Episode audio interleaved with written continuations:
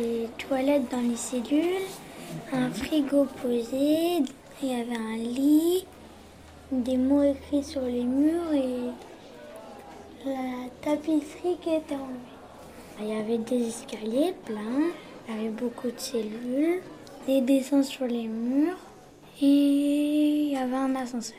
Ça m'a excité parce que c'était trop bizarre. C'était un peu cassé.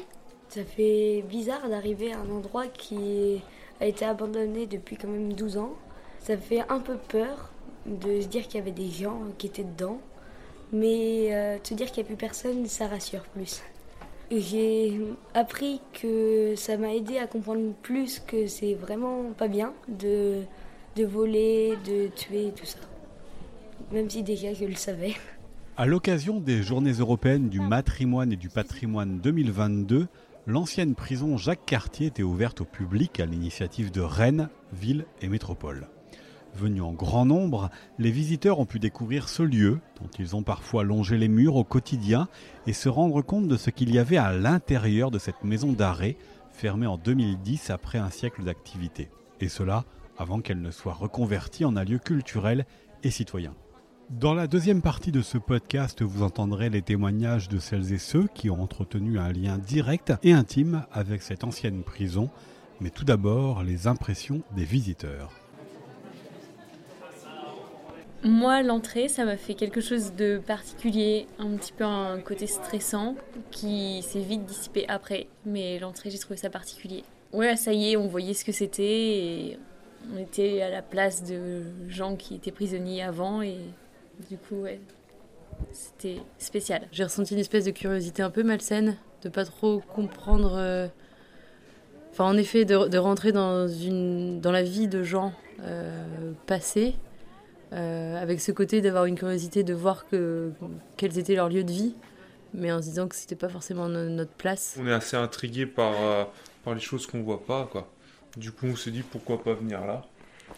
Moi, je connaissais surtout le nom Jacques Cartier avec le nom de la station de métro, en fait. Donc c'était l'occasion de voir ce qui se cachait derrière. C'est vrai que on, aime bien visiter des, des bâtiments euh, un peu abandonnés, un peu abandonnés et qui ont un lien avec l'industrie ou.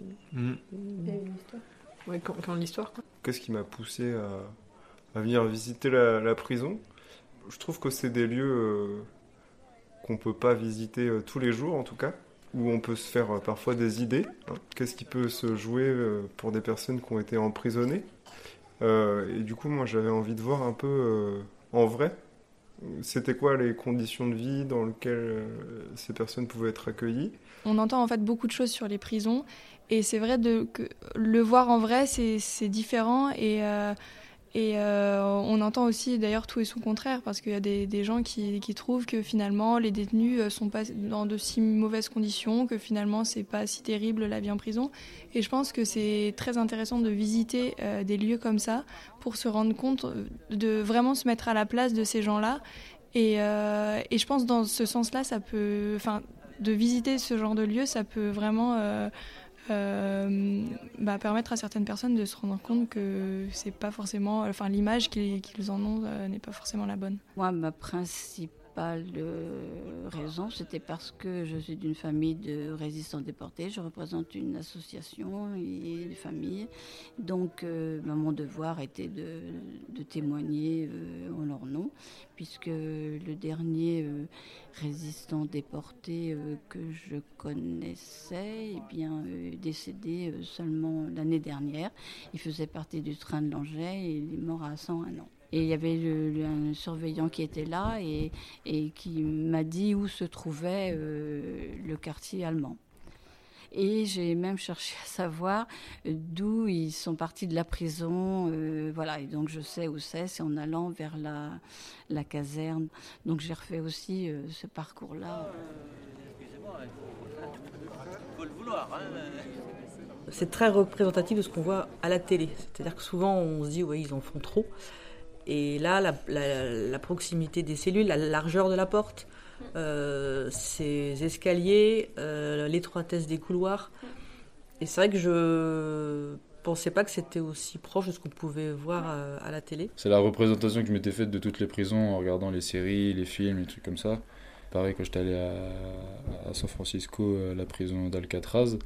Donc à l'intérieur, ça m'a pas surpris. Et puis vu que je savais que c'était en friche, que c'était délabré, donc il n'y a pas grand chose qui m'ont surpris quoi.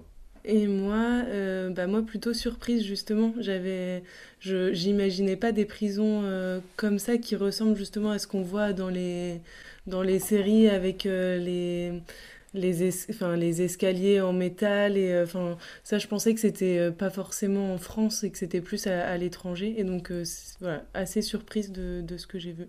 Bah, ce est, ce qu'on perçoit pas du tout dans les images qu'on a pu voir au travers des films, c'est l'étroitesse, la, porte, on se rend pas compte qu'elle est étroite dans un film. Les coursives, on se rend pas compte qu'elles sont toutes étroites. On se rend pas compte que tout est oppressant en fait. Malgré que ça soit extrêmement volumineux, ça reste euh, très très oppressant. Et c'est ça qui est, particulier, qui est, surprenant. Et dans les cellules, le fait de voir, on voit effectivement euh, un bout, de ciel, mais on voit pas la terre. Et on ne se rend pas compte que, enfin, ce qui, ce était surprenant en regardant par la fenêtre, voir le ciel, on ne voit pas l'extérieur. On voit un ciel, mais on ne voit pas l'extérieur. Et ça n'a rien à voir. Quand on sort des coursives, on voit le sol, on voit des bâtiments extérieurs, on voit quelque chose qui, qui représente quelque chose de, de familier pour les gens de l'extérieur, pas quand on voit le ciel seulement. Entre ce qu'on voit à la télé, que ce soit dans les films ou dans les reportages, c'est exactement ça. Mm. Mais euh, c'est encore il y a certaines pièces, c'est plus petit qu'on ce qu'on pensait. Moi, j'ai pas été impressionné. Primo, euh, j'attendais autre chose, mais je, savais que je pénétrais dans une prison. Pas comme je pense, pas, c'était pas une salle de cinéma ou, ou une piste de danse, vous comprenez? Et, donc, euh, voilà. Euh, en plus, il y a des choses aussi, du fait qu'on a vu pas mal de documentaires et des films, donc on, s'était un peu imprégné de, déjà de, ces, ces vues-là. Voilà. J'ai pensé au TikTok où ils refont les, les recettes de détenus, genre avec les trucs. Euh, c'était les recettes de la galère un peu et tout. Enfin, il y a plein de trucs comme ça. Euh, en mode sur les trucs de, de, survie ou quand, quand je sais pas si vous avez regardé Orange is the New Black et tout quand tu vois les trucs de survie en fait que que en gros si tu vis selon les règles de la prison en fait tu vis pas ou alors t'as une vie de merde tu vois et c'est que c'est partout euh, ce qui se passe à côté et tout ce que tu peux faire toi-même pour améliorer ton confort et tout ça que, euh, que c'est cool. Et tu, tu, vois ça je trouve euh, dans les cellules avec les écritures sur les murs avec les trous les trucs avec les bouteilles accrochées là dans la grande cour et tout. Tu vois les systèmes de communication. Et ce sentiment d'abandon soudain. En fait on a vraiment l'impression que ça s'est arrêté, euh, qu'elle n'a plus été en fonction euh, subitement et qu'elle a été presque laissée en l'état. Dans la cour, euh, sur les barbelés, on, voit encore des textiles, des vêtements, donc c'est assez particulier. C'est comme si tout le monde avait été évacué en, une minute et tout était resté figé. Et ça, c'est impressionnant. Une impression d'être hors du temps. Que le temps vraiment s'est arrêté quand on a pénétré dans le bâtiment. Et euh, il y avait énormément de monde, mais euh, l'impression quand même d'être seul. Euh, dans, notamment dans ces couloirs, hein, avec les, les, cellules sur les côtés et ces escaliers montant vers la verrière. Et on imagine en fait le bruit qu'il pouvait y avoir dans, ces bâtiments. C'est paradoxal parce que c'est très beau et effrayant on a l'impression de retrouver euh, des films et, c'est pour ça qu'on est hors du temps, parce qu'on est dans la réalité et en même temps être dans un décor euh, d'un film euh, qu'on peut regarder un samedi soir pour se faire plaisir. Ça fait froid, je suppose, parce que parce qu'il n'y a pas de vie, quoi. Pas de sonorité, donc ça fait vraiment vide, vide. Ça fait froid, c'est glacial. Quand on voit l'infrastructure euh, avec des barbelés, euh, on se croirait en, guerre. Un sentiment très partagé, enfin vraiment deux choses très différentes. Moi, une immense admiration pour l'architecture. Je suis assez subjuguée, j'aime beaucoup ces, ces bâtiments-là avec euh, toutes ces constructions métalliques, toutes les coursives, euh, le, plaisir de voir ce bâtiment, de voir son architecture, euh, ça c'est super. Et par contre, ben, le froid dans le dos de se rendre compte de ce qu'est-ce que ça donne en réalité. On a entendu plein de gens, et je l'ai pensé plein de fois, dire Ah oui, on voit ça dans les films. Et, là, c'est en vrai. Et c'est pas en vrai parce qu'on n'a pas le son, on n'a pas, on n'a pas la présence, euh, on a juste des, petites traces, des petits restes. euh, voilà. D'abord, je suis très heureuse de, de- de pouvoir pénétrer dans cette prison. Ça fait dix ans que nous habitons le quartier et effectivement, euh, l'émotion est là. Parce que euh, j'ai eu une impression d'enfermement. Mon cœur, une heure après, est toujours serré. On sent qu'il y a eu beaucoup de souffrance. Euh, ce qui me frappe dans cette prison, c'est l'absence d'horizon. Quand vous rentrez dans une cellule, il y a de la lumière, euh, mais elle est en hauteur. Et donc, pour un être humain, les prisonniers ont sûrement dû avoir l'impression d'être en cage. Je m'attendais à une ambiance assez particulière, on va dire. Donc euh, d'un côté, on est content de faire la visite et de l'autre, on imagine tous les gens qu'il y avait, l'ambiance qu'ils Oui, pouvaient avoir. Euh, certaines cellules, on se dit bon, on y reste, mais pas trop longtemps non plus. C'est pas, c'est une belle découverte, on Je va pense dire. qu'on apprécie la visite parce qu'on n'est pas forcé d'y rester aussi. C'est ça, exactement. En tant, en que visiteur, ça. C'est très joli parce qu'on y passe de une heure. Ben, je vais dire que c'est peut-être moins pire que ce que j'aurais pensé. Parce que, euh, en fait, j'ai trouvé que c'était quand même. euh, Il y avait, la lumière était assez présente.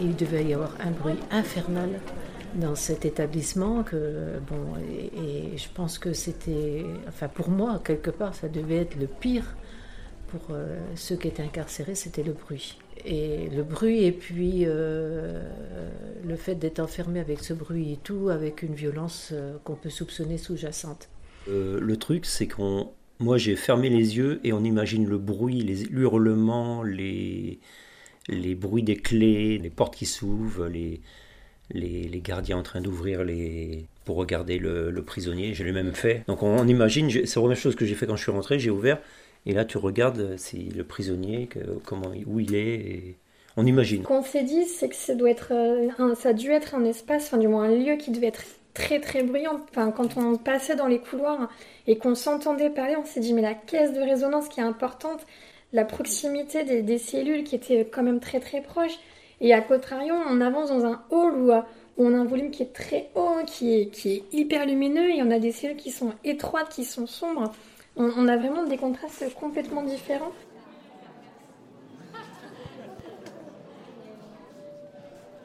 Parmi les visiteurs de cette ancienne prison Jacques Cartier de Rennes, certaines personnes avaient un lien plus étroit et plus intime à ce lieu qu'ils ont fréquenté de l'intérieur et ils se sont parfois improvisés guides pour raconter leur histoire. Eh ben, j'ai surtout vu- voulu visiter la prison aujourd'hui pour euh, faire, faire voir à ma femme que Voilà. C'était les, lieux où j'ai travaillé. quoi. Voilà. C'était surtout Et- ça. voilà, surtout S'il y avait que moi, je ne serais pas venu. Je serais pas venu hein. pour te faire voir euh, les lieux. Quoi. Ouais, ouais, enfants, ouais. quoi, mais ils n'ont pas pu venir. parce Dommage, ils n'ont pas pu On leur a venir. téléphoné une queue. Oh non, on va pas faire deux heures de queue. oh non. beaucoup d'émotions euh, par le fait que mon papa travaillait, a fait toute sa carrière à la maison d'arrêt de Rennes. Et c'est beaucoup de choses que j'ai ressenties en arrivant euh, dans, dans la prison et que je n'avais euh, pas découvert évidemment, euh, uniquement une fois par un œilleton.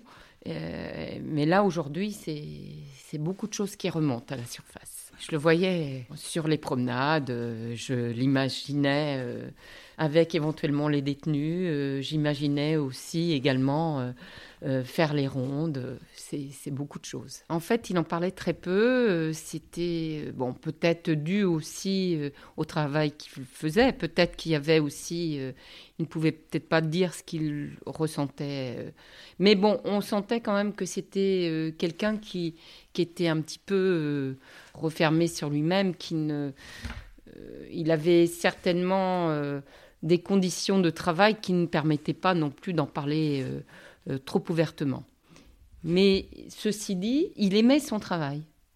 Il aimait son travail, la relation aussi. euh, parfois, il évoquait certains détenus, certaines conditions. Ses collègues aussi, oui. Bah, je retrouve la prison. Alors non, parce qu'il y a plein de choses. Il y a les arbres qui ont poussé, les, les branches qui ont poussé, les, les murs qui sont écaillés, des, meubles qui ne sont plus, des lieux qui ne sont plus non plus, puisqu'ils ont été enlevés. Le rond-point, par exemple, où il y avait au milieu toute une, toute une infrastructure qui aujourd'hui n'existe plus, qui gérait quand même toute la circulation, donc c'est étonnant.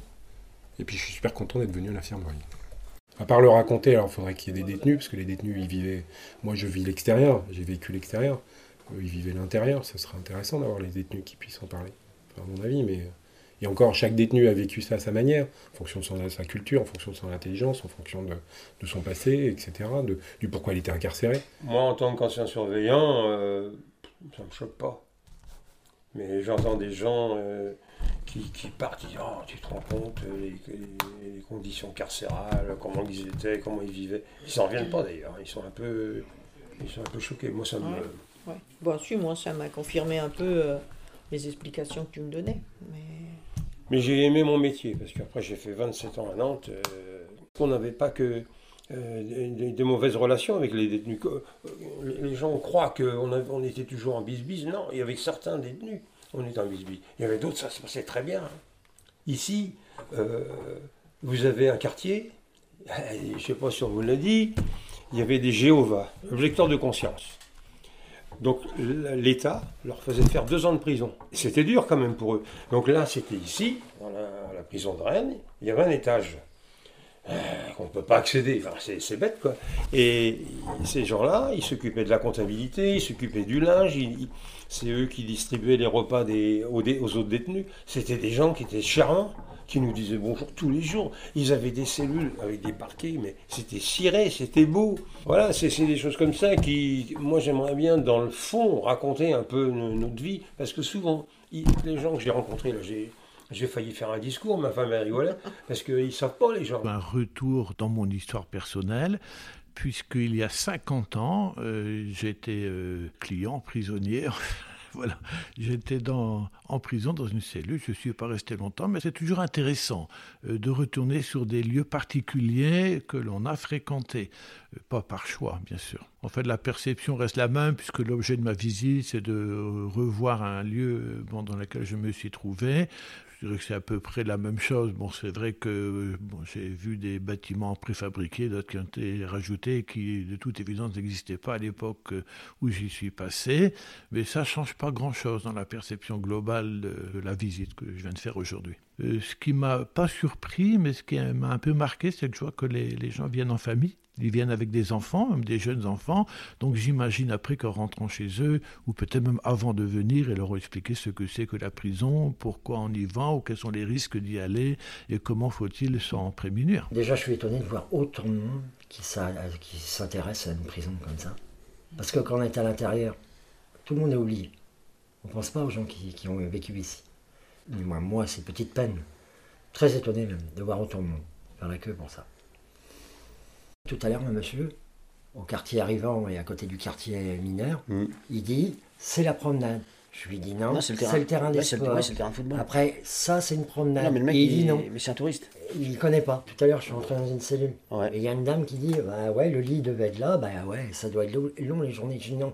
C'est un lit superposé, il y avait deux. Non, un matelas par moi, terre. Moi, quand j'y étais, il y avait deux lits. Moi, j'avais deux lits là. Moi, su... ouais. moi c'était superposé. Oui, parce que t'as été plus tard. Superposé, et il y a un qui dormait par terre. Mmh. À l'époque, moi, on était deux. On était trois par cellule. Moi, quand j'y étais, on était deux, nous. Ouais. Bah, à la fin, nous, nous on était moins, parce qu'ils avaient viré pour faire le déménagement, mais c'était trois par cellule. Ouais. Et certaines cellules, c'était six. Bah oui. Peut-être la plus forte, c'est celle de, de, la cour de promenade où euh, euh, on avait le droit de sortir, euh, qui était une une toute petite cour de promenade, vraiment un peu plus grande que cette pièce, aussi, faisait peut-être 3-4 fois cette pièce, et surtout elle était grillagée sur le dessus.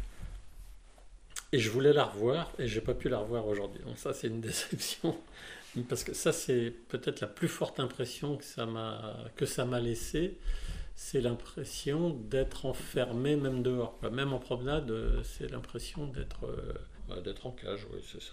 Ça fait rappeler un peu de souvenirs, tout ça. Vu qu'elle a passé des années ici, tout ça, à la détention, et voilà. Et c'était une meilleure prison qu'ici que Vezin quand même, parce que Vezin, c'est vrai, c'est plus agréable, plus nouveauté, on a plus de choses dans la cellule, à la douche, à la tout.